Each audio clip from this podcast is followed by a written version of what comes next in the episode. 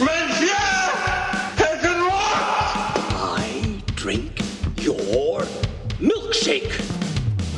You don't understand. I could have had class. May the force be with you. That's a bingo. Frankly, my dear, I don't give a damn. I have a we're not in Kansas anymore. Sejam bem-vindos a um novo episódio de um podcast que cai. Estamos gravando no sábado, dia 7 de dezembro. Eu sou Nete Pucelli, de volta ao podcast. Ryan Ruiz, fala Ryan. Olá, amiga e amiga. Quero agradecer mais uma vez o convite. E já sou meio que da casa aqui, né? Que acho que é a minha terceira ou quarta participação e estou me sentindo muito confortável em participar novamente. É, hoje o Tino tá disponível, ele tá lá na Comic Con, no São Paulo Expo. E também não conseguiu assistir ao tópico de hoje, que é o filme novo do Ryan Johnson, diretor de Os Últimos Jedi, Entre Facas e Segredos. Conhecido como Knives Out, né, conforme o título original. O episódio de hoje estará recheado de spoilers, então caso você não tenha visto o filme ainda, corre para o cinema mais próximo e assista. Aí volta para ouvir a gente destrinchar o filme. Né, no próximo programa o Ti vai falar um pouco das coisas que ele viu na Comic Con e a gente vai discutir também as novidades que apareceram por lá. Agora, vamos falar de Knives Out.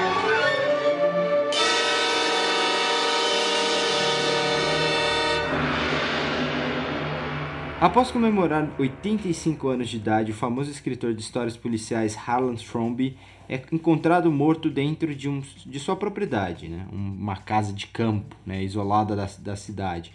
O detetive Benoit Blanc, interpretado por Daniel Craig, é misteriosamente contratado para investigar o caso e descobre que, entre os funcionários misteriosos e a família conflituosa de Harlan, todos podem ser considerados suspeitos do crime. O filme ele, ele chegou com um hype assim relativamente alto, né? O Johnson tinha feito Os Últimos Jedi, que foi um filme é, bem divisivo. A gente ainda vai falar deles esse ano antes do, do novo filme do Star Wars, né? O Ascensão Skywalker. E só que o elenco é muito bom, o elenco é grande e, e o orçamento também era alto para os filmes do Johnson, que normalmente são, são bem fechadinhos, são pequenos. E fica claro assistir esse filme que o orçamento é um pouco mais alto, até por, causa do elenco, né? Além do Daniel Craig, você vai ter o Chris Evans, você vai ter a Jamie Lee Curtis, você tem a Toni Collette, né? Então, é um elenco muito interessante e... E assim, quando você vai fazer um whodunit, né? Que é, é um nome que eles usam para para justificar esses suspenses que estão relacionados a alguém cometendo, cometido um assassinato, é, bem que inspirado em Agatha Christie, que, que fez uma carreira, né, de, de suspenses assim, né, com seu detetive Poirot, né, detetive belga. Nesse caso, o Benoit Blanc, interpretado pelo Daniel Craig, é americano mesmo, né, apesar do nome francês, é, ele, ele é do sul dos Estados Unidos, aparentemente, um sotaque de Kentucky, né? Que tanto que o personagem do Chris Evans brinca com isso o tempo todo. E assim, eu queria começar é, discutindo justamente, é, a gente tá falando do elenco. O filme pertence a Ana de Armas, né? O filme, curiosamente, eu não esperava por isso, foi a primeira grande surpresa. É, ela é a protagonista do filme. Ela interpreta a Marta, que é meio que uma cuidadora do personagem do Harlan, que é o Christopher Plummer. E, e ela é a personagem que mais tem tempo de tela, ela é o coração do filme, ela que, que faz as coisas seguirem um caminho, seguirem uma ordem, do começo ao fim. Então, eu acabei de ver o filme novamente, vi há poucas horas, né? E o filme, para mim, ficou melhor ainda. Gostei muito do filme. A atuação realmente da Ana de Armas é excepcional. Não só dela, eu acho que todo mundo vai muito bem na atuação. Mas como você disse, ela é a protagonista. E não era para ser, né? Se você para pra pensar, você pega essas histórias, geralmente é o investigador, né? Você acha que o, o Blanc ia ser o protagonista. Vamos, vamos então começar por isso antes de a gente entrar no roteiro, que vai ser o foco principal desse episódio, é que assim, existem vários tipos de suspense, né? E, e esse é um caso clássico de Rudanit. No, normalmente o Rudanit você você deixa o, o, o, espectador, na verdade, às cegas até o final do filme, quando você revela o que aconteceu. É, existem filmes que eles bebem muito né, desse tipo, desse formato de suspense, mas acabam indo por outro lado. No caso, por exemplo, Garoto Exemplar, é, que pergunta aqui o que teria acontecido a Amy, né? E, e você. E ele bebe um pouco disso, só que aí no meio do filme eles já revelam que ela tá viva, que na verdade ela teve um plano e aí muda um pouco o lado do jogo, né? Agora a questão não é mais o que aconteceu com ela, quem matou ela, mas sim porque ela fez isso e como que o personagem do Ben Affleck vai lidar com isso, como a polícia vai lidar com isso. Será que vão descobrir, né? Então, nesse caso, o que, o que eu esperava era realmente um filme meio é, Assassinato Expresso Oriente, que é uma adaptação, é a adaptação para o cinema mais famosa da Agatha Christie. E, e, eu falo especificamente da adaptação de 1974, que para mim é melhor que a do ano passado. Né? Eles vão fazer agora também com Kenneth Branagh uma adaptação de Morte no Nilo, né? Mas de qualquer forma, a de 74 eu acho que funciona melhor. Eles contextualizam um pouco né, no, o, o que aconteceu a uma determinada família no começo do filme. E depois disso, eles começam uma investigação, morre alguém. E aí você tem um detetive no centro das atenções tentando entender o que aconteceu. E o detetive não fala nada nem para o espectador e também não é revelado através de outro personagem o que teria acontecido. Você age junto com o detetive, né? Isso que, que é interessante. Você sabe tanto quanto ele. Não existe ironia nesse caso né? Só que o que o Knives Out faz no começo, enquanto o personagem do Daniel Craig, que é esse detetive renomado, tá entrevistando junto com a polícia a família e as pessoas que estavam na festa de aniversário do Harlan, a personagem da Ana de Armas, através de um flashback, revela o que aconteceu. Certo? Ela revela que ela substituiu os medicamentos sem querer, era para dar o remédio para ele, acabou dando morfina para ele e a morfina é uma alta quantidade. E, e, aí o que acontece é ele, ele gosta muito dela, e ele sabe que ela é imigrante e que se descobrirem que ela fez isso, ela, a família vai ser deportada, a mãe é imigrante legal. E, e aí o que, que ele faz? Ele faz todo um caso pra, pra ela enganar a família e ele acaba se matando né? Porque ela teria trocado, então ela fica com esse peso na consciência, mas ela sabe que não pode falar a verdade para ninguém, porque senão a família vai sofrer com isso. E aí uma coisa muito legal que acontece no começo é que a forma como se caracteriza a personagem da Neve de Armas é a seguinte, né? Ela não mente. Ela se sente tão incomodada em mentir que ela vomita em seguida, ela sente vontade de vomitar. Então, isso é a primeira pista, né? É o seu primeiro plant que eles colocam no começo do filme é que assim, toda vez que ela vomitar, é porque ela mentiu. Ela não suporta a ideia da, de enganar alguém, de mentir pro outro. Então, ao longo do filme, ela tem que contar apenas verdades para a polícia, mas ocultando fatos. E aí o que acontece? O personagem Daniel Craig ele tem uma ênfase no começo, no meio do filme ele, ele se torna um coadjuvante de verdade, assim, para a personagem da de Arbus. Ele é observador, né? E a gente não tem tanto interesse em descobrir o que aconteceu, porque a gente está mais interessado em entender como a personagem da Marta vai, vai se virar com isso. Como essa cuidadora, essa enfermeira né, do Harlan, vai, que é uma pessoa muito boa, vai conseguir se safar. Principalmente depois que revelam que o Harlan deixou toda a herança dele pra Marta. É legal a gente ir pro cinema e, e ter uma experiência dessa na qual você tem várias reviravoltas, mas elas estão todas bem estabelecidas desde o começo do filme. Né? E aí que a gente pode entrar num roteiro. Porque é uma das coisas mais legais de discutir suspense é meio que destrinchar e desconstruir o roteiro, para ver como eles, eles chegaram a montar tudo isso, né? Então a gente tava conversando anteontem, né? a gente mesmo tem pro, projetos de filmes de suspense, alguns são whodunits também, é, é uma das coisas mais legais de escrever, né? Então é sempre muito interessante você fazer esse processo criativo. Qual é o primeiro passo para você? Eu tô escrevendo um roteiro né, do, de um assassinato, assim, de uma história dessa. A história original não é adaptada de nada, apesar de ter a grande inspiração em Agatha Christie. Onde eu começo? Eu primeiro estabeleço o, o que a minha ideia original pro filme, ou você acha que eu começo pelo, pelo assassinato? E aí do assassinato eu vou abrindo tudo. Então, eu acho que Primeiro vamos falar como funciona assim, a grosso modo, né, para a audiência entender um pouquinho, né? Geralmente quando você vai escrever um roteiro, você divide ele em três partes. Isso geralmente as pessoas já conhecem, outros não. Mas é aquele negócio: início, desenvolvimento e desfecho, né? Três atos. É basicamente um filme de duas horas. Vamos dividir isso em 30 minutos no começo, 60 no desenvolvimento e mais 30 para o final, né? Para conclusão da trama. Existem artifícios que é usado em todos os filmes. Alguns são eles tentam usar isso de uma forma diferente, mas sempre está lá mesmo que seja de uma forma para usar ele não no seu sentido original, mas talvez para ir do num lado contrário do próprio artifício. É para manipular um pouco, é, isso né? geralmente acontece muito em filmes mais minimalistas, né, que você não consegue até identificar É, podemos falar, no começo você tem aquele incidente citante, que é o que dá início à trama, né? O que vai mover a história adiante. O suposto suicídio do Harlan, nesse E caso. Nesse, nesse caso é o, assassi o assassinato, não, o suicídio, só que como você vai naquela expectativa, você sabe que não é aquilo, né? Essa que é a graça do filme, você espera que tenha algo a mais. Nos- eu- hoje eu prestei mais atenção na apresentação do filme, né? Nos primeiros 30 minutos, como que é. Vai ter a apresentação do suicídio, logo na- no começo. Na primeira sequência já mostra que o cara se suicidou, vai mostrar, apresentar a família dele, vai começar do ponto de vista da investigação para entender o que, que aconteceu lá, onde cada um tava, é, o que eles estavam fazendo. E sendo que se é um suicídio, por que tá tendo essa investigação? É legal que essa sequência, todo mundo vai dar o depoimento e já tá o Blank no fundo, né? Ele tá em fundo sem destaque nenhum. Aí você só fica se perguntando quem que é aquele cara, o que ele vai fazer lá. Uma forma ótima de você introduzir personagem, porque cria expectativa.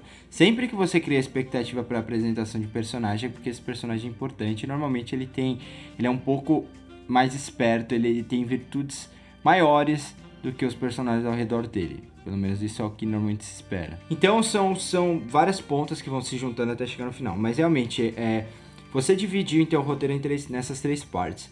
O, normalmente, existem várias formas de fazer isso. Tem um filme que eu, eu sempre cito né, nesse ponto, que é o A Dama Oculta.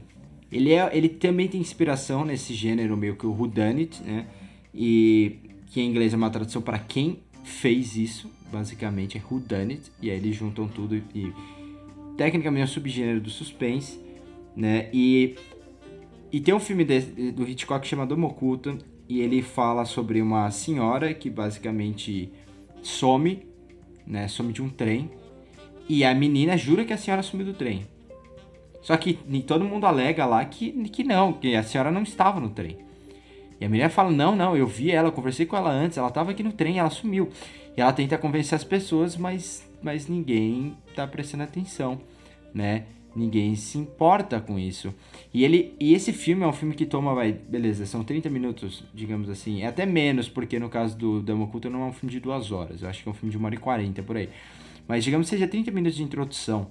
Esses 30 minutos de introdução, o, o Hitchcock vai passar por cada personagem. É incrível. Ele passa por cada personagem e você já conhece o personagem, você não sabe quem é o protagonista do filme até o primeiro ponto de virada, praticamente. Que é muito interessante para quem gosta de estudar suspense, porque é uma outra forma de você estabelecer tensão, uma outra forma de você estabelecer questões, né? É um dos melhores filmes de Hitchcock, na minha opinião, eu recomendo muitos que vejam.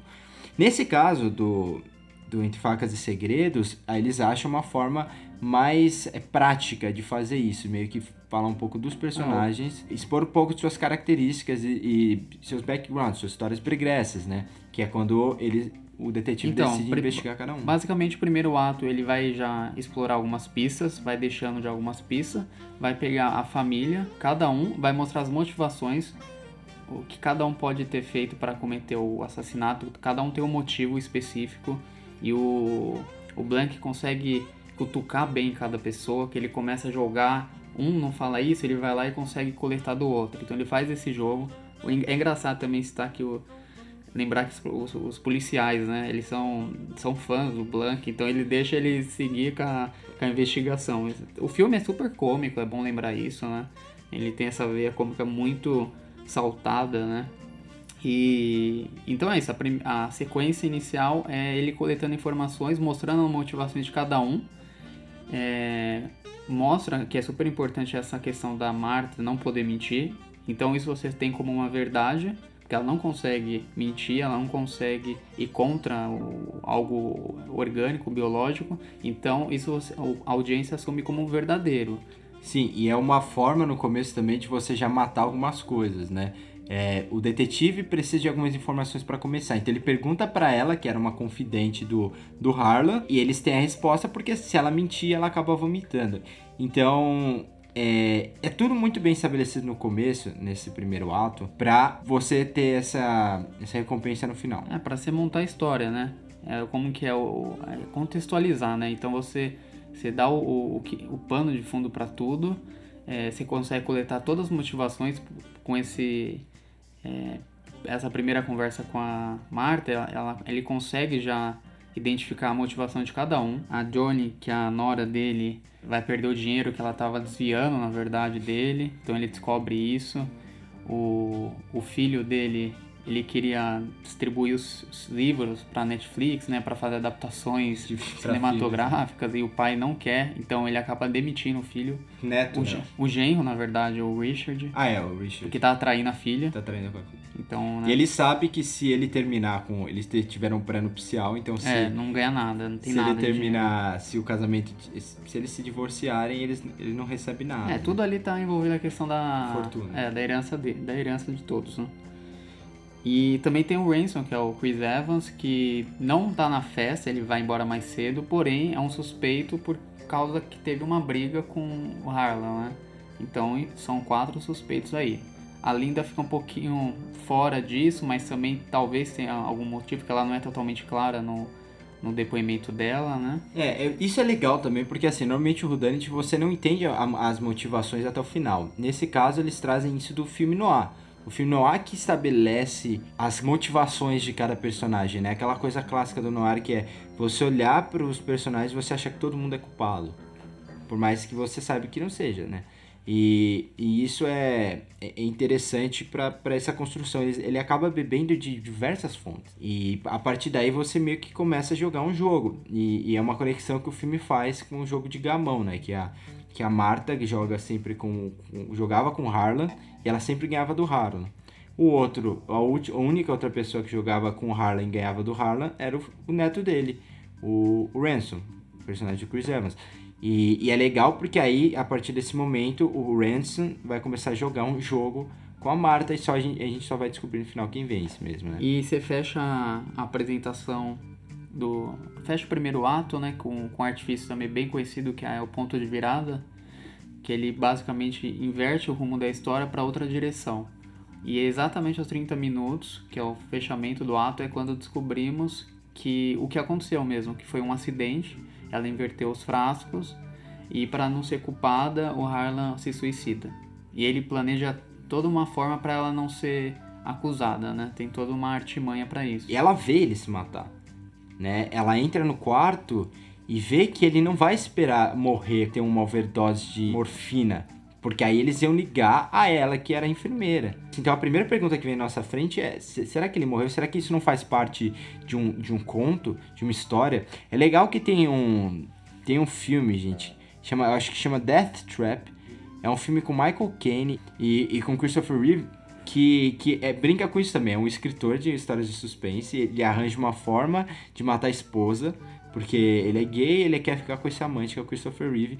E aí os dois ficam juntos, só que ele não sabe mais se o cara gosta realmente dele ou se ele tá com. ou se o cara tá com ele porque ele quer roubar uma história dele. Né? Ele quer publicar e o outro não quer, eles começam a brigar com isso, e aí o filme tem todo uma, um twist maluco.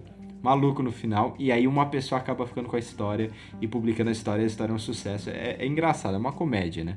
Mas é muito, muito interessante. E esse filme tem momentos que eu achava que ia por esse lado. Caramba, será que isso tudo faz parte de um jogo? De um último suspense, de uma última história pra, pra punir a família dele que, que não se importa com nada? E não, no final do dia a gente descobre que não, que realmente é, é- é a coisa simples né, que aconteceu. Mas é, quando essas coisas são apresentadas a gente, essas perguntas normalmente a gente faz. Então o que, é que a gente vai fazer até o final do filme, né? A gente vai acompanhar ela tentando se livrar disso, ou realmente vão ter twist, ou foi outra pessoa. Será que inverteram os frascos antes? Será que trocaram o, a embalagem? Será que é, o, o, o neto tá junto com o avô e ele, ele faz parte desse jogo? Porque o neto, ele parece não gostar tanto da família também. Entendeu? Então você não sabe de, que lado ele tá. E é muito legal que você tem o Chris Evans, né? Que é um ator que tem transformado numa estrela nos últimos anos. Você já traz uma bagagem de, de personagens anteriores que ele fez. Ele passou anos fazendo Capitão América. Antes disso, ele fez é, mocinhos. Ele sempre faz mocinhos, caras bons, né? Seja em Expresso da Manhã ou seja num drama menor, familiar. Ele é sempre um cara mais sensível. E nesse filme ele é um personagem ambíguo. Então, o fato de você estar tá acostumado com ele ser um cara sensível, um cara do bem, faz você se é, questionar em vários momentos se, se ele se ele tem condição de ser algum vilão, né? E no final do filme ele é o vilão, spoiler, spoiler alert, como a gente falou várias vezes, mas no final do filme ele é o vilão. O suspense, ele, de um, de um ponto de vista narrativo, ele é um jogo de xadrez. E você tem que tomar seus. É, cada passo que você dá, cada jogada que você faz, tem que ser com muito cuidado, porque qualquer coisa você pode é, perder o rumo da história. E você vê que um filme desse é um filme que não tem como você meio que remontar ele na edição. O ponto de vista é muito bem estabelecido desde o começo, né? Então você vai seguir o ponto de vista dela e é isso que vai chegar até o final. Não tem como você tentar mudar o ponto de vista a partir da edição, né? Você vamos seguir o caminho através do, do detetive, porque não ficou tão bom seguir o caminho através de uma das suspeitas. E por isso a importância do roteiro, por isso que a gente está minuciosamente falando né, de ponto de virada e, de, e dessas essa distribuição de, de ações numa fórmula mais clássica de roteiro. Mas sabe o que é interessante? Que esse não é um filme, não é um filme tão clássico. Um filme clássico, como, como a gente falou, a, provavelmente você seguiria o detetive do começo ao fim. Né? E nesse caso você tem problematização do ponto de vista. Né? Então ela é, tem uma linguagem um pouquinho mais moderna e, como eu falei, bebendo de outros gêneros também.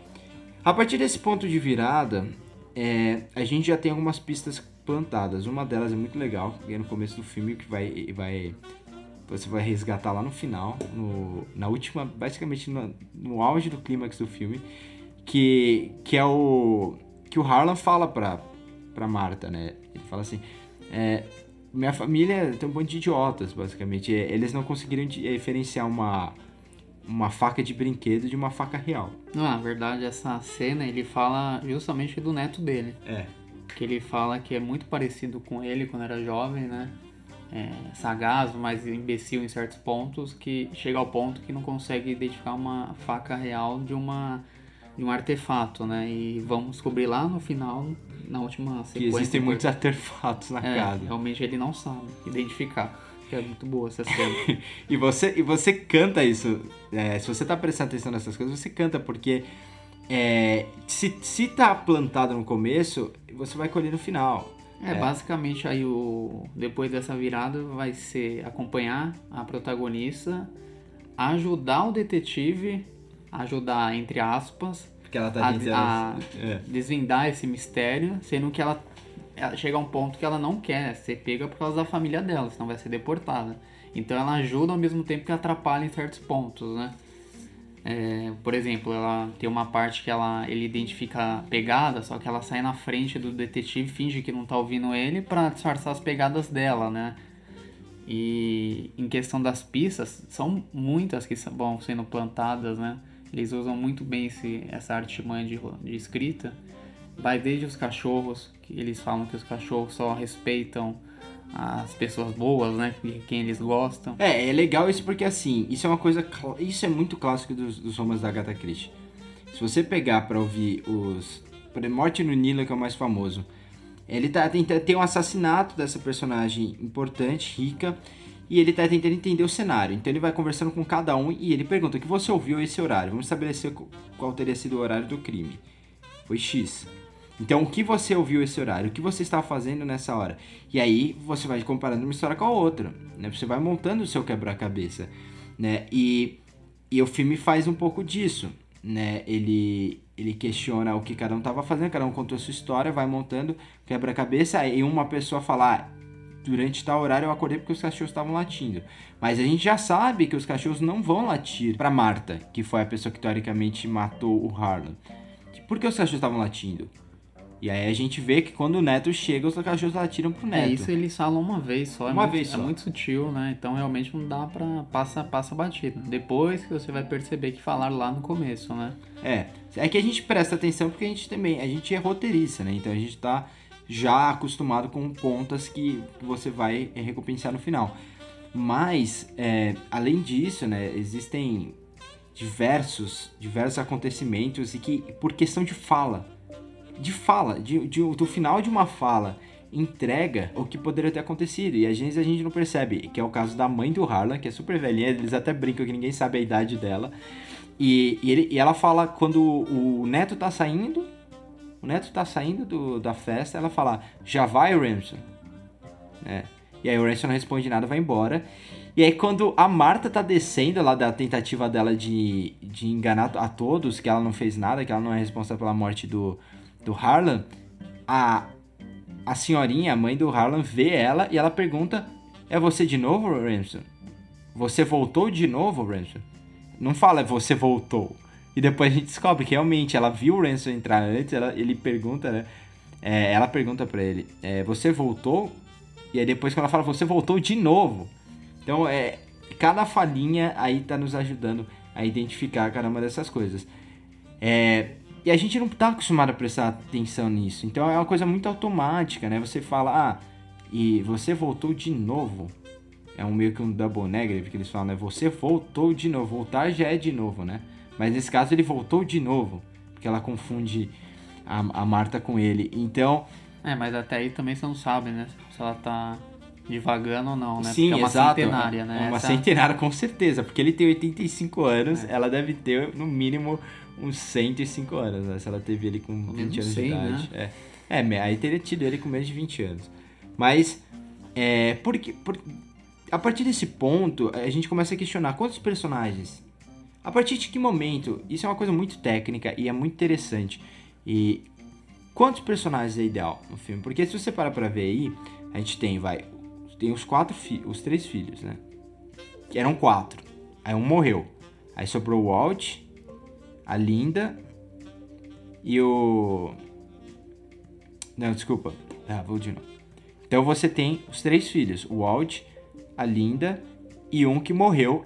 Era o casado com a Dione, que é a personagem da Toni Collette, né? Aí você tem a, a filha da Dione, aí você tem a esposa do Walt, o filho do Walt, que é referido A por esposa todos. do Walt, ela tem uma participação. só. É, é, ela, ela fala três nem precisava estar lá. falas no filme.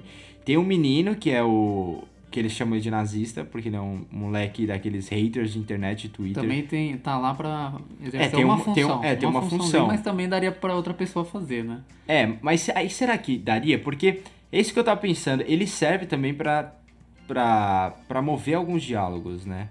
Ah, eu acho que no caso dele, o que pesa mesmo é. Acho que é mais alívio cômico. Sim. E como já tá lá, é, teve uma função importante, né? Como, Ele ouve a dispensaram, discussão né? dele do. Ransom com, com Acho o que ele, como ele é meio neutro, né? Não vai ser uma criança que vai ter matado o, o avô, então a- o público toma isso como verdadeiro que ele tá falando. Porque se é outra pessoa que falar, talvez esteja mentindo. né? Acho que essa é a função dele. Justamente. E, e aí você tem também a empregada e a cuidadora. Né? Então são, são esses personagens. São, e o, ne e o, e o Ramson, claro. é, não considerando é, É, ele vai- o avô que morreu. Ele né? vai aparecer depois da primeira hora de filme mesmo. Sim. O, é legal ver que na metade do filme vai ter um outro ponto de virada que descobre que a, toda a herança dele, do Harley, foi deixada para Marta. Então, vamos lá, o que, que nós temos? Temos um acidente, ela tentando esconder esse acidente, não por é, malícia, é por causa que ela não quer deixar a sua família ser deportada. E uma herança de mais de 60 milhões, os bens, enfim, tudo para ela. Então ela não sabe o que fazer. E você vai acompanhar toda essa investigação do ponto de vista dela e se ela vai ser pega ou não. Basicamente é isso que acontece, né? Além de todas as pistas vão ser deixadas e vai alimentando mais a história. Toda, toda a cena vai tem move muito a história para frente, né? não tem nada ali, Muito objetivo. é, não tem nada muito expositivo, não é tudo muito direto, né? Isso que é o legal. É, isso, isso é legal falar, porque tipo, a exposição nesse filme é, é basicamente toda feita através de diálogo e ilustrada por flashbacks. Então, o diálogo inicia a ação que é, combi que é combinada e concluída através do flashback. Né? E, e o diálogo pode até ser irônico, né? Porque o flashback vai revelar o que realmente aconteceu, isso está estabelecido no filme. Né? O que cada personagem viu. E o flashback não é mentiroso nesse, desse ponto de vista, né? Toda vez que ah, o flashback entra, ele revela o que realmente aconteceu. O que é ambíguo, ele não mostra. Ele só deixa a entender. E mas é tudo começar através do diálogo, que também é uma decisão talvez menos sofisticada, eu diria, pro, mas que funciona muito melhor para um pelo filme que propõe, esse, né? Pelo que propõe, a proposta do filme é, funciona muito bem, né? Ele não deixa de ser um filme de entretenimento, né? Ele não quer ser um filme desses de suspense que vão te que vão te consumir por dentro. Você sabe que não é uma coisa que nem o cachê, que existem algumas interpretações diferentes e você tem que unir as peças para tentar entender o que realmente aconteceu. Nesse caso não, ele é um filme de entretenimento que insere tem uma toda uma alegoria política dentro dele, que não é nada sutil, mas nesse caso não precisa ser sutil, porque é uma coisa que o mundo está vivendo agora, que é o caso dos Estados Unidos do Trump, né? E, e esse, e esse mesmo problema pode ser trazido para o Brasil, para a Itália, para todos esses países que sofrem com essas extremas direitas, essa obsessão em culpar os imigrantes por tudo que acontece, né? No caso desse filme, a gente tem a personagem da imigrante, que é a nossa heroína, a Marta, e aí você tem personagens de direita, né? Alguns da família, alguns defendem que os imigrantes são bandidos, que são e, e, o filme fica claro isso, eles colocam um diálogo mesmo, que um dos personagens é apoia, é apo, apoia o Trump mesmo, né? E aí você tem uma outra personagem que é feminista, que é seria tecnicamente esquerda, né, marxista social. E aí o que o filme critica, ele coloca todos esses personagens meio que na mesma mesmo saco, porque todos eles são muito hipócritas, né? Que é um pouco da função do é, é um pouco do que a gente vê nos Estados Unidos e na política americana hoje, né? Você tem aí os caras de direita falando besteira atrás de besteira, defendendo coisas conservadoras, coisas assim que, que não fazem sentido com a sociedade que a gente vê hoje em dia. Mas você tem uma esquerda que se faz cega em relação a, a coisas que aconteceram em governos passados, né? Você tem uma esquerda que apoiou guerra, apoiou é, invasões e agora meio que jogam isso pro lado. E quem é a única pessoa boa do começo ao fim do filme? Quem é a única pessoa realmente decente, uma pessoa que tem um coração grande e que tudo que faz do começo ao final do filme é pela família e pelas pessoas que ela ama? É imigrante. É muito legal como ele faz isso, transforma a casa numa representação dos Estados Unidos e é uma, digamos que é uma metáfora ao contrário, né? A gente falou que o Poderoso Chefão e outros filmes, né, eles brincam com essa coisa do sonho americano e de como como a ascensão americana ela se dá à imigração, se dá aos imigrantes que começaram negócios, é, criminosos que dominavam políticos e muitos desses imigrantes são o que os americanos chamam de white men hoje, né? São é, os homens brancos americanos são esses imigrantes europeus, né? Que é o white man, que não faz, beleza, não faz sentido algum. Mas é, eles chamam de white man os imigrantes europeus. Então, se você é descendente de inglês, se você é descendente de irlandês, se você é descendente de italiano e por aí vai.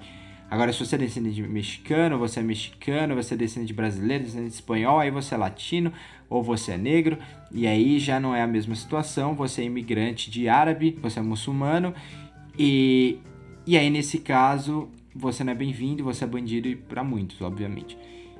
E aí o que o filme faz é faz o contrário. Nesse caso, fala que os Estados Unidos precisam dos imigrantes, porque quem vai trabalhar duro, quem vai fazer as coisas porque ama e porque quer uma vida melhor de verdade são esses imigrantes né? E isso é uma coisa difícil de você colocar no filme de suspense. E eu, eu me surpreendi, eu falei com você ainda na sala de cinema sobre isso. Eu falei, eu não esperava que o filme fosse ser tão político no final do dia. E eu, eu gosto quando os cineastas, eles não só embarcam na jornada do entretenimento, mas eles querem ter algo a dizer. Eles querem ter algo a dizer, é o que o Bergman falou, o pessoal tem muita técnica, muito talento hoje em dia, mas eles não têm a dizer. Quando eu vou ver um filme do Ryan Johnson, eu sei que ele tem algo a dizer.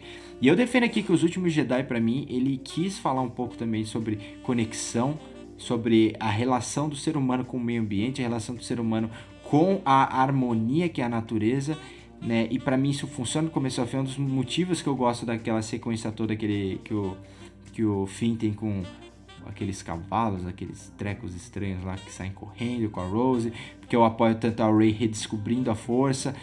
Eu gosto, né, quando a gente questiona a posição do ser humano em meio a essa harmonia que é a natureza, né? E o e o mal e o bem, em que posição está tudo isso, a luz, a escuridão. E nesse caso do Knives Out, o filme ele também traz questionamentos sobre uma sociedade que está vulnerável ao medo e vulnerável a qualquer coisa que estabeleça mínima ameaça a um sonho que é intangível, o sonho do o sonho americano, que é uma coisa vendida, uma coisa que fazia parte da publicidade. Assistam Mad Men até para isso, né, para entender melhor como houve a construção do sonho americano. Você você trazer isso para um roteiro é, é muito complexo. E aí eu volto a ligar com aquela questão que eu fiz. Por que você precisa de tantos personagens? Até para estabelecer isso. Eu preciso de cada personagem tendo uma função. E, e é legal que os, os, personagens são muito diferentes. Você não tem aquele personagem que é muito parecido com o outro por ser parente, né? Ele age muito que nem o outro. E aí você acaba tendo ele que nem, assim, em dobro. Não tem isso no filme. É muito difícil você chegar no nível em que você sabe o número de personagens ideais É, isso é um exercício de roteiro que você vai testando. Ah, eu preciso dessa função. Será que eu crio outro personagem? Ou será que eu vou com o que eu já tenho? E pra série é muito mais difícil, né? Porque série você tem um, um eixo de personagens, aí você expande ou você mantém na mitologia que já foi estabelecida. É, no cinema, não. O cinema é, é, um pouco mais fácil, mas é uma pergunta que a gente sempre faz quando a gente está escrevendo o roteiro. Tem personagem suficiente? A gente não precisa de mais conflito. A gente não precisa de personagem que vai estabelecer mais obstáculos para nossa heroína, para nosso herói chegar até o final. É, como você disse, cada um vai ter uma função bem delimitada, né? Cada um vai ter sua função. É, eu acho que ali só a mulher do, do Walt, que acho que não, não haveria necessidade de tê-la. É, eu acho que ela tá lá para justificar a criança, né? Porque senão já, já tem o, o marido da Johnny já morreu, que é o, é o, é o terceiro filho do, do Harlan. Né? Então se você ela não tivesse lá, ia ser mais uma. Ele, ah, ele mas se você parar pra pensar, eles não colocam uma, uma possível é, mãe, né? Porque eles falam que tem uma cena que eles falam que o, a briga seria porque eles iam internar a mãe. E não, tá, e não tá lá a mãe também não teria nenhum motivo porque tá lá. Só se fosse uma outra pessoa com uma outra personalidade e você ia começar a suspeitar de uma senhora também. Mas acho que não é essa a intenção Mas você história. já tem a mãe, a mãe dele. É, então, e é legal como esse filme poderia ter muitos problemas ou ser construído em cima de um problema que é o acaso, né? É o problema de você jogar o acaso na história. Porque tem muita gente que não sabe o que fazer e coloca um evento, é, o pessoal chama até de Deus Ex Machina, que ou é para resolver, nesse caso seria para justificar, né? Só que é tão bem construída a história que aquilo é possível acontecer. Então você não começa a questionar que a história toda ocorreu por causa de quando ele vira a mesa e troca os os, os frascos. É, os frascos de remédio. Senão não teria história, basicamente. Então é o acaso que conduz a história. Porém, é tão bem construído que você não vai parar para ficar fazendo conjecturas aqui sobre o que iria acontecer se, se ela não tivesse visto ou se não tivesse derrubado o frasco, né? É, sempre tem um seco, principalmente em suspense, né? Porque tudo depende de onde você estava naquele momento. Você tem que estar no lugar certo na hora certa, né? Mas o que eu, o que eu acho interessante é como eles conseguem fechar os arcos de cada personagem de uma forma tão, é tão redonda, sabe? Que nem no começo ele, ele brinca com. O detetive brinca com ela, porque no final a gente descobre que desde o começo ele sabia que ela estava envolvida de alguma forma. É, ela tinha um pingo de sangue no, no tênis branco dela. É, isso é revelado pra gente no começo, a gente não sabia se ele viu ou não. Mas no final ele fala para ela que sabia que ela estava envolvida, não sabia qual era o envolvimento, mas que ela estava envolvida. E, e ele brinca com ela no começo do filme, Dizendo, ah, mas você é uma boa enfermeira, né? É, Será que você é uma boa enfermeira, né? Será que você tem um bom coração? Será que você é uma boa enfermeira? Ele fica enfatizando bem isso no começo, isso no, no primeiro diálogo dos dois, né? É como uma forma de ver o que move ela, né? Ele tá cutucando ela para ver o que, o que ele consegue tirar dela. Mas no final do filme se descobre que ela não teria como matar o Harlan, envenenar ele, porque ela era tão boa enfermeira, tão boa no trabalho dela, ela trabalha tão duro justamente pelo preconceito que a sociedade impõe sobre esses imigrantes. Eles precisam ser melhores que os outros profissionais. Não precisam ser tão bons, eles precisam ser melhores para ter uma oportunidade. Que ela, pelo peso do frasco, pela é coloração, peso, né? né? Pela coloração do líquido, a textura do líquido. Exato ela entende, ela sabe é, qual tanto medicamento é que serve. na hora que ela dá a medicação, mesmo mostra, eles enfatizam mesmo que caiu, eles dão até um zoom nos frascos. Ela, ela pega assim, vê e aplica. Então ela não precisou ler, né? Então, mesmo se não tivesse trocado ou se tivesse trocado, ela não iria matar, porque ela tem essa noção, né? Essa noção técnica. Exato. Mas é muito legal, né, como acontece, né? Porque muda a história do ponto de vista do Ransom também. Porque ele tinha tudo um plano armado para ela ser culpada. Ela, ele já sabia que o, o, do testamento, ele era o único que sabia, na verdade, que tudo isso seria para ela. Então ele arma esse plano. Vou trocar os medicamentos. Ela vai matar ele sem saber, não vai ter o que fazer porque eles moram numa casa muito afastada no campo. E a hora que cancelarem né, o testamento, não sei se é essa palavra correta, anularem, né? É, no, é anularem o testamento porque se você. Não pode deixar a herança para quem te mata, matou, basicamente. faz todo sentido, né? E ela seria, enfim, deportada, a família inteira, e, e o testamento seria, a herança seria dividida de uma maneira igualitária para todos. Da Mesmo família. Ele não ganharia nada, né? Na vontade do vô dele. Porém, ele ganharia a parte dele. E ele vê, e surge a oportunidade, ele sabe que ela não é.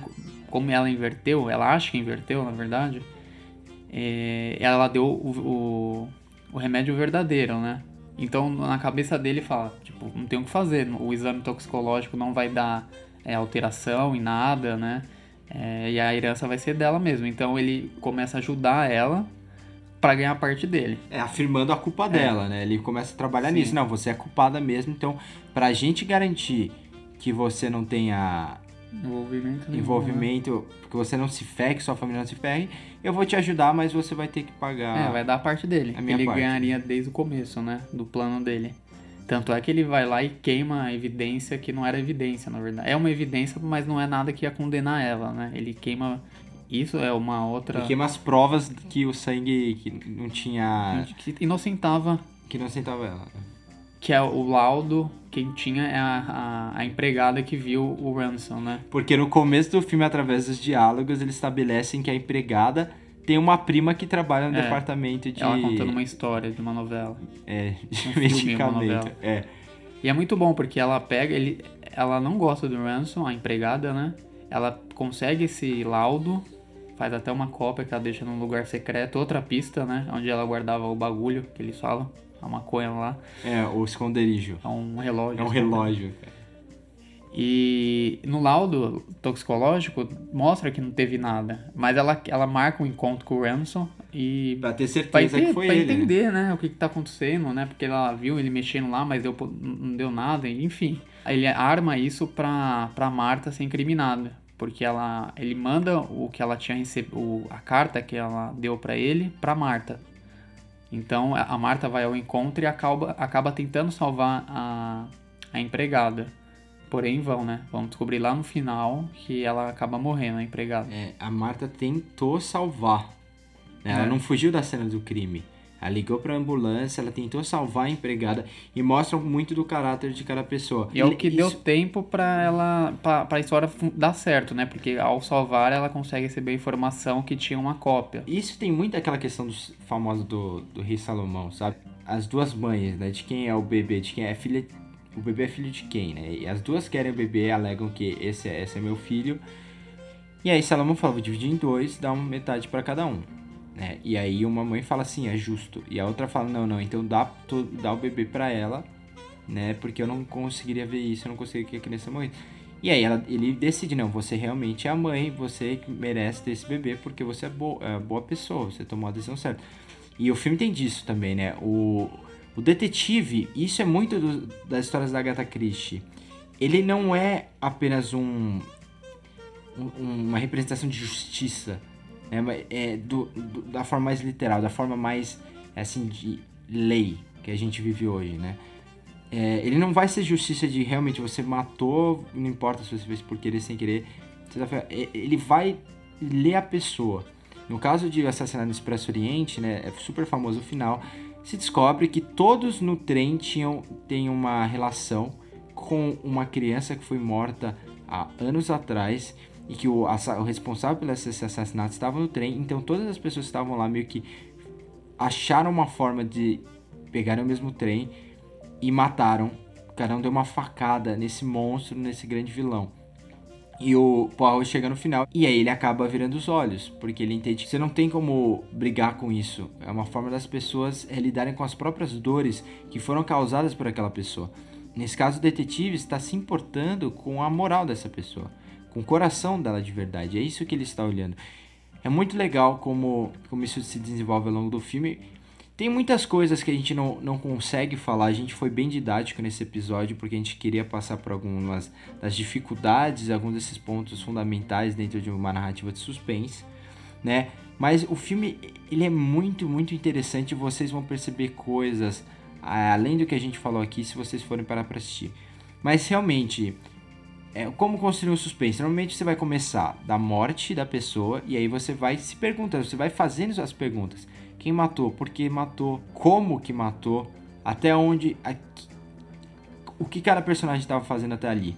Ah, eu preciso de um personagem que tenha ouvido tal coisa para eu criar e desenvolver é, futuramente essa outra linha em relação ao meu protagonista. Então eu preciso criar um novo personagem. Eu ligo esse personagem em quem? Então é um processo que é lento, né? As pessoas acham que você pensa, você tem uma grande ideia, vou fazer uma alegoria sobre os Estados Unidos, numa ideia de um, de um bilionário que, se, que morre. E aí eu já tenho essa família criada e eu vou colocar cada um para desenvolver uma ordem. Não, na verdade você começa no É, assassinato. você vai recheando a história, na verdade. Você constrói, no meu ponto de vista, né? Quando você vai escrever, você constrói a linha narrativa principal, ponto A ao ponto B, do jeito que é, né? É, quem, como foi a história, como terminou. Quem começou, quem morreu. É isso. Aí você vai construindo histórias paralelas, motivações paralelas, e depois você vai misturando tudo. Porque ela- elas automaticamente vão se contradizer umas das outras, enfim. E todas as histórias com personagens ambíguos, é, que tem o que revelar. Então essa que é a graça, não só desse filme, como outros, né? Que faz muito bem isso.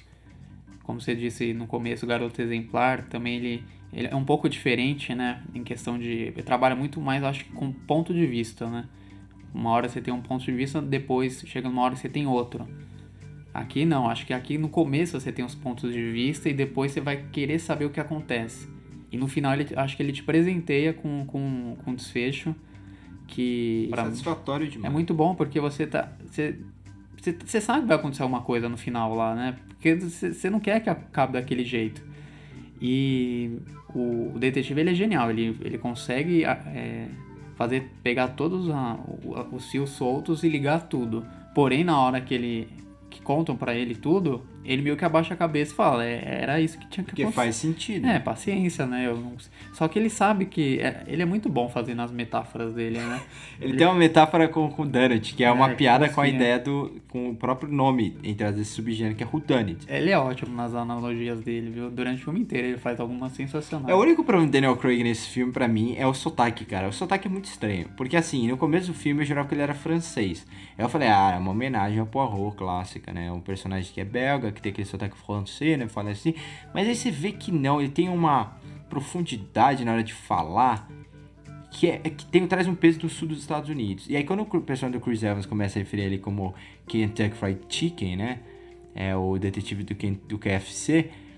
Kentucky é do sul dos, sul dos Estados Unidos, tem esse sotaque pesado e, e dá a entender que sim, o sotaque dele é americano. E aí eu, pelo amor de Deus, Daniel Craig, essa é a terceira vez que ele faz um personagem dos é, americano e o sotaque, meu, ele não consegue entregar. Né? Fica, no meio do filme fica legal porque vira cômico, né? Não, Você se perso- então, é o que acostuma. eu falo, o personagem é muito bom, né? Porque você não sabe se ele é um Sherlock Holmes ou se você não sabe se ele é um cara que dá sorte na vida, né? Porque ele começa a tecer as histórias na cabeça dele, mas é, é tudo com que tá claro, sabe? Ele sabe que tem alguma coisa suspeita porque ele recebeu uma carta com dinheiro, então é, vai ter alguma coisa suspeita mesmo. Só que ele não consegue chegar na conclusão, mesmo bolando tudo na cabeça dele. Porque faltava uma pista, né? E essa pista é justamente... E não é uma pista que ele consegue, deixar isso Exato. bem claro que chega pra ele, né? Ele recebe o negócio lá, ele consegue fazer toda a conclusão do caso, né? É, e aí a gente faz a ligação com a primeira coisa que a gente discutiu no começo do filme, né? Que é a, a questão do personagem do Blank, do protagonista aqui, teórico protagonista. Ele, ele é realmente um coadjuvante. A história dela, do começo ao fim, é uma história de como tentar se livrar desse. Ele vai mover ali a história ali por causa do, do próprio gênero, né? Que tem que ter o detetive e a relação dos dois fica muito legal, né? Toda hora ele chamando ela de Watson lá. É, ele achando que é um Sherlock mesmo. E é muito legal, né? É, o, o- tem alguns. Tem vários, na verdade, Noir, mas filme B mesmo. Filme B que tinha Robert Mitchum, Jenny Greer, Veronica Lake, né, Alan Ladd, que são vários desses filmes que você tem um protagonista que é injustamente é acusado de um crime e a polícia passa o filme inteiro atrás deles e aí no final você- eles conseguem se livrar, né? De uma forma ou de outra. E o filme também é, tem muito disso. É, é muito legal a gente pegar algumas referências. Tem um filme recente do, do Steve McQueen, que é um filme também cheio de plot twist. Não sei se você viu que as viúvas. Hum, não, acho que não. O filme do ano passado, ele tem a, tem a Viola Davis, tem o Liam Neeson. Tem, tipo, tem umas, uns quatro plot twists nesse filme, mas o filme, ele desde o começo abraça essa narrativa, assim, surtada de... Quando tem muito ponto de virada, acho que pode ser algo muito problemático. Sim. né? Porque Não, aquele- esse é o ponto. Tem uma lei em todos os manuais de roteiro, pelo menos os mais famosos, que é a lei do retorno diminutivo, né? Sempre que você vai fazendo alguma coisa a mais, a mais, ela vai perdendo a força. E realmente é isso. Nesse caso, tem pontos de virada bem específicos que, que só ganha força, né? Então não fica aquela coisa chata, né? Toda hora você fica esperando o negócio. Não, na hora que acontece, realmente te surpreende. Mas sabe aquela coisa do Missão Impossível? Que você sabe que vai ter aqueles pontos de virada fantasiosos. É, é, esse, é isso que eu tô querendo dizer. Mas é tipo, como fazer, né? Exato, Igual no, é no como último lá, fazer. você sabe que vai ter, só que ele, dentro do mundo do Missão Impossível, ele consegue inverter o ponto de virada deles mesmo. É. Que aí você cai mesmo, fala, caramba, muito bom. Não, mas é, é essa a questão, né? Você estabelece uma proposta do começo de que isso é possível. E de que isso faz sentido nessa narrativa. Você, você vê a importância do, do roteiro bem escrito que se você tivesse essa história com todos os personagens, mas se você revelasse isso no final de como aconteceu, como que ela ia perder força a história, né? Qual é a graça? Por onde eles iriam? Você pode até fazer esse trabalho de pensar qual seria o caminho do, do desenvolvimento da história, né? O que, que eles tentariam fazer? Tem uma coisa que você pontuou isso, isso é fundamental. É, no começo do filme eu te falei, né? Eu fico pensando, será que não seria melhor eles, eles terem feito e apresentar só no final o que aconteceu? Mas não, porque tem um outro twist que realmente só tem força por causa da decisão de apresentar o que aconteceu no começo. O Hitchcock tem a clássica é, resolução do ponto de virada, que é ele estabelece todo o problema no começo do filme, e aí lá pela metade do filme ele, ele apresenta quem é o vilão da história. Quem é o vilão, e aí você tem que lidar, o, o- você, você como espectador tem que lidar com o fato que você sabe mais que o protagonista. Nesse caso, eles tomam um pouco disso, acontece um pouco antes desse ponto, mas porque vai ter um twist depois. Não é pra criar um suspense de como esse personagem vai lidar com isso, né? Como aquele personagem vai entregar, porque a- é o que a gente falou, não tem como ser ironia dramática a partir do momento que a protagonista é a principal suspeita. O protagonista não é o detetive, ele tá lá com uma função é, primorosa na história, mas a protagonista é ela. A forma como o filme é montado, ele funciona como um thriller, né? Não, não é só um suspense de quem matou quem, ele é um thriller. Então o filme não fica preso na investigação, tem cenas de ação, tem cenas de fuga dentro dos flashbacks, tem cenas de fuga dentro da história. Quantas opções de planos por cena esse filme eh, eles, eles conseguiram gravar? O filme tem um ritmo muito, muito próprio, muito bem estabelecido dentro dos, dos personagens em cena, dentro da mise-en-scène, né? E também fora dela através dos cortes. Se eles não tivessem gravado tantos planos, se eles não tivessem tantas opções, o filme não funcionaria do mesmo jeito. Porque thriller sem ritmo não funciona. É, desde o começo, é, um- é bem acelerado, né? Um filme bem, né? E é por isso que eu cito as viúvas, porque a gente já falou do Noir, né? De como esse filme bebe do Noir, como ele bebe do- dos, das histórias clássicas da Agatha Christie. Mas o terceiro, tecnicamente, gênero de suspense que ele bebe, que ele bebe muito é o thriller, é o clássico thriller policial.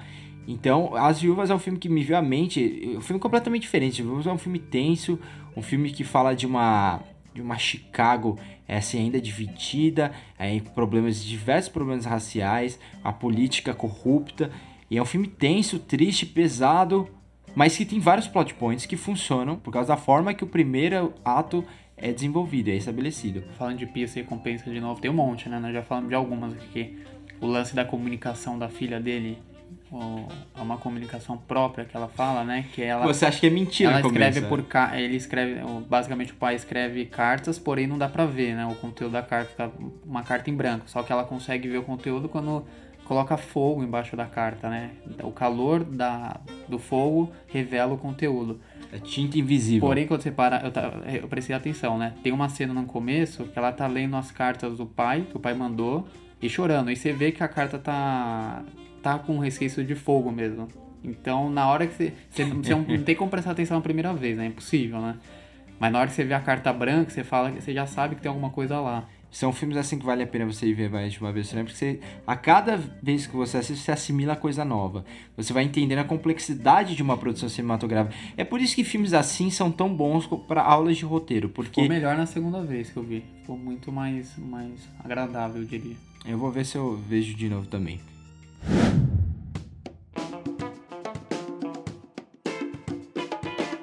Agora vamos dar nosso filme da semana. Como vocês já sabem, começamos semana passada. Toda semana a gente apresenta um filme que pode ter ou não a ver com o tema da nossa semana do podcast, mas que a gente vai justificar com os argumentos para te convencer assistir esse filme. É um filme que talvez você não tenha visto, talvez pouca gente tenha visto. Ou pode ser um filme muito popular que você que a gente quer indicar simplesmente porque não sai da nossa cabeça, né? Então, eu vou começar aqui. O meu filme dessa semana é um filme holandês chamado The Vanishing. É um filme muito interessante que eu assisti ano passado pela primeira vez, de 1988. É um suspense sobre um casal, né, que viajando pela França se separa na, no restaurante ao lado da estrada e enquanto o, o rapaz espera no carro, a, a, a mulher nunca mais volta. Ele se torna obcecado por isso. E numa montagem paralela dentro do filme, ele apresenta o possível vilão da história. E, e, e um vilão que faz umas coisas muito questionáveis ao longo do filme, simplesmente para ver até onde ele consegue ir agindo de forma cruel. É um filme muito estranho no começo. Aos poucos você compra a, a, a narrativa diferente dele, é uma narrativa assim bem atonal. Nenhum dos elementos eles adicionam para criar uma intensidade tonal, uma intensidade de sentimento, mas eles existem racionalmente dentro da trama. E eles ajudam na criação de uma sensação de espanto. O Kubrick definiu esse filme como o filme mais assustador que ele viu na vida dele. É, eu não diria que ele é assustador em termos de susto, mas ele é um filme aterrorizante. Eu acho que é o suspense mais aterrorizante que eu já vi na minha vida. E, e o final deles, a primeira vez que eu vi até hoje, me, me, me tira o fôlego, sabe? Então, eu recomendo muito que você assista. Esse é um daqueles filmes que eu recomendo para todo mundo que eu vejo na minha frente. Você tem um filme dessa semana, Ray? Então, para não fugir muito do tema, né? Nossa, como estávamos falando de suspense, vou trazer um filme de 2018 aqui, Um Lugar Silencioso, um filme que foi, ficou bem conhecido na época. Tava trazendo uma onda de filmes com premissas bem parecidas, né? Porque era no final do ano, trazia o Bird Box. E é muito legal, dá para discutir bastante, daria para fazer um, um, podcast, né? Um, um, trazer um tema só sobre isso, como dois filmes bem parecidos, para, é, com premissas diferentes, né? De um lado, um lugar silencioso que é você não pode falar, porque tem criaturas que se ouvir o som, seja qualquer som, é, te mata, né? Basicamente é isso. É, o Caixa de Pássaros, se você vê... É, Bird Box você não pode ver, né? Premissas interessantíssimas, né? As duas, né? Porém, uma vai para um caminho totalmente diferente, né? Bird Box, do meu ponto de vista, né? do meu humilde ponto de vista, eu não gosto, acho muito ruim. O pessoal gostou, ficou super hype. Não, não gostei. Achei que eles vão para um caminho assim, que força uma tensão desnecessária. O final é horrível. Tem muito a questão de execução, né, no Caixa de Pássaros. É muito mal executado, ao ah, contrário do Lugar Silencioso. É, acho que é uma tensão forçada, ele tenta ganhar na música. O final, final, meu Deus do céu, gente. E é legal o pessoal tentando arrumar justificativa para melhorar o filme. Não, o filme é aquilo lá mesmo, viu? Não crie justificativa, é ruim. E agora eu queria falar da minha, é, da minha escolha, que é Um Lugar Silencioso. Esse sim, um filmaço, da mesma época. E trabalham a tensão de um, de um jeito, nossa, muito, muito simples. É algo muito simples. Basicamente, você não pode falar, né? E ele traz elementos desde a filha que não escuta, né? É, até a mulher estar grávida, né? Então você começa a trabalhar. Uma hora vai ter que ter aquela criança, né, gente? É, o, é o, a gente já falou, chicken clock, né? A famosa técnica de roteiro. Você Bomba de relógio. Exato. Estabelece um deadline que você sabe que uma hora vai acontecer e você sabe que os personagens vão ter que lidar com isso. Isso te dá liberdade para você lidar com outras coisas, porque a tensão já está estabelecida a partir do fato que você espera a chegada desse momento, né? E eu, eu amo como eles criam essas situações no filme dentro da trama, mas faz parte dos personagens é, e, e, e, funciona dentro da história pregressa deles para criar tensão, simplesmente para criar tensão. É, a história é total. É, basicamente tem. Se quebra em dois, né? É, você tem um desenvolvimento até um ponto, você mostra o que está acontecendo naquele mundo, você não explica nada, porque é o ponto de vista daquela família afastada ali numa fazenda. Uma hora vai. Ela vai ter aquela criança, eles armam todo um plano para ter a criança em silêncio, né? Muito legal você, saber isso. Porém, é, é, essa história, o clímax dela é, é, antecipado, né? Você tem exatamente na metade do filme, quando o marido está afastado, né? Que foi procurar os filhos. E exatamente na metade do filme, ela começa a entrar em trabalho de parto ao mesmo tempo que ela pisa num prego gigante. E ela tem que conter a dor, tem que conter a dor do parto. E você fica agoniado junto com ela, né? E tudo começa a acontecer a partir da, da metade do filme. É? E eu não vou dar mais spoilers aqui, realmente vale vale perder aí uma hora e meia só, que o filme é super curto e muito bom. Exatamente. Se você tem algum filme que você viu, que você gostaria que a gente falasse sobre, ou, ou você tem alguma opinião sobre um desses filmes que a gente indicou, dá um toque pra gente. Arroba podcast que cai no Twitter e no Instagram, ou arroba Sieverts no Twitter e Instagram pra mim, e pro Ryan, arroba Ryan.ruiz também no Instagram. Se você quiser falar com o Thiago também, não esqueça, arroba Thiago Godzilla, Twitter, Instagram. Bom, Ray, é isso aí, cara. Muito obrigado pela discussão. Valeu por ter participado. Se tudo der certo, você volta aí pra gente falar de Ascensão Skywalker daqui a duas semanas. É, a gente vai gravar o podcast assim que sair da sala de cinema com bastante gente. Valeu, obrigado pelo convite. Muito legal conversar um pouquinho sobre esse filme e recomendo a todos, viu? Que é um, é um suspense bem diferente do que vocês já viram. Vai agradar, acho que a maioria. E é isso aí, valeu. Lembrando que o podcast que quer produzir pela Indel Filmes, produtora aqui de São Paulo. Se quiser saber mais sobre nossos serviços e projetos, entre em www.indofilmes.com.br. Valeu, galera!